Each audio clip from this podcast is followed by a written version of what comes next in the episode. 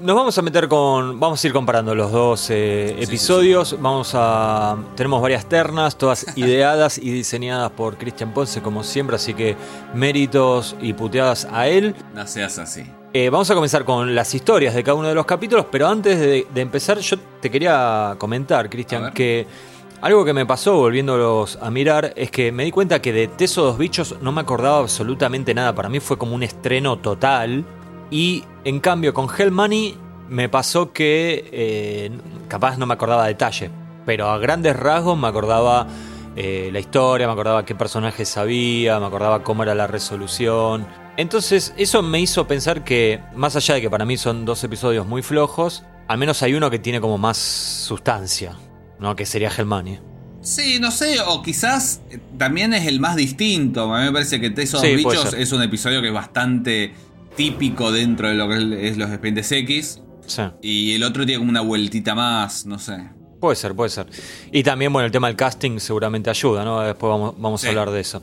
Bueno, vamos con entonces las historias. Eh, Teso dos bichos. Tenemos una momia maldita en Sudamérica, en este caso en Ecuador. Es como el, el corto de, de la momia de la flor, de, de Bueno, Mariano Ginás. Me había Muy notado. Muy. Me, me lo había notado. Recomendamos La Flor. Sí, una película que cada vez que la quiero recomendar la gente huye despavorida porque hay que decirle dura 14 horas. Entonces la gente dice, ¿qué? Chau, se van corriendo y Pueden se van. a- ver, eh, es el primer segmento igual, pues son Claro. varias historias.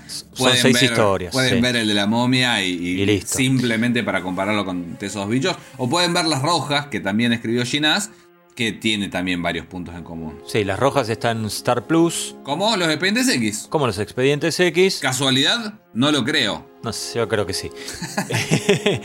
este, igual una cosa, uno dice una película de 14 horas, la gente sale corriendo y después van y se clavan 18 capítulos del, ju- del juego del calamar o como mierda se llame y, y salen perdiendo. Así que X está enojado. Única vez en la historia que X-Files se sitúa en Sudamérica, Cristian. Eh, Yo hice memoria y no recordé otro capítulo. Sí. Eh, o sea, está la novela Ruinas, pero que no, no. No, no, bueno, digo la serie, la serie. Igual no se sitúa, arranca ahí. Bueno, bueno, arrancaba bastante, Eh, ¿no? Sí, no sé si hay algún nazi no habrá estado en Paraguay, no, en, en- en Millennium mostraban Paraguay unos, unos nazis fugados. Pero no, sí, me parece que es la, la única vez. Y bueno, y, y cerquita, porque es Ecuador, ahí. Claro, claro, sí, sí. Digo Sudamérica, no digo este. No digo Argentina. No, no, no. Y no digo ni Centroamérica ni eh, México. ¿Algo más de la historia de Teso dos Bichos que quieras decir? ¿La sobrepresencia del Estado, podemos decir acá? No, te- te- lo, lo- lo dejaría para la parte de villanos. Para bueno, mí lo dejamos. Lo es, dejamos. es, eh, es un poco eso, es básicamente la momia o, o cualquier película, la momia la de, la de Boris Carlos, o cualquier película así de, de profanadores de tumbas en los que, nada, no se jode con los muertos, ¿viste? Sí. Maldición. Pero latinoamericano. Sí, bueno, en Hell Money yo me escribí un resumen con dos frases. A dos ver. frases que una, una me gusta, la otra no, pero No es muy tanto. no, sí, pero es muy conocida.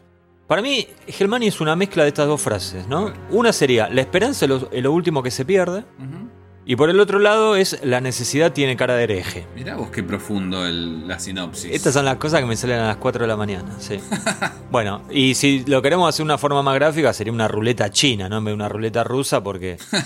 es buena. eh, sí. eh, co- como que nunca va a terminar bien esto, ¿no? Sí, pero bueno, básicamente los dos episodios lo que hacen es eh, traer tradiciones antiguas de pueblos que no son el yankee, porque obviamente Sí. el pueblo yankee, salvo que se metan con, con los pueblos originarios, no tiene una historia antigua, pues nada, un país moderno. Sí. Eh, lo lleva en ese contexto con resultados negativos y muchas muertes.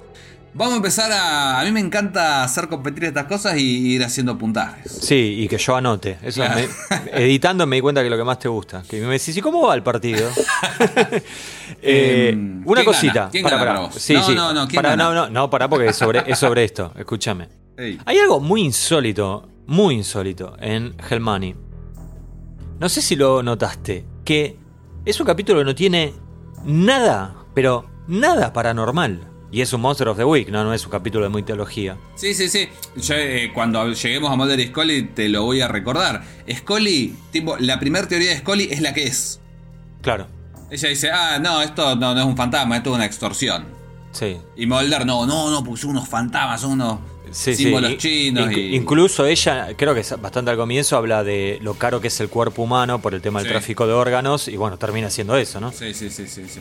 Sí, ese es un episodio como, como decís vos. Eh, Bueno.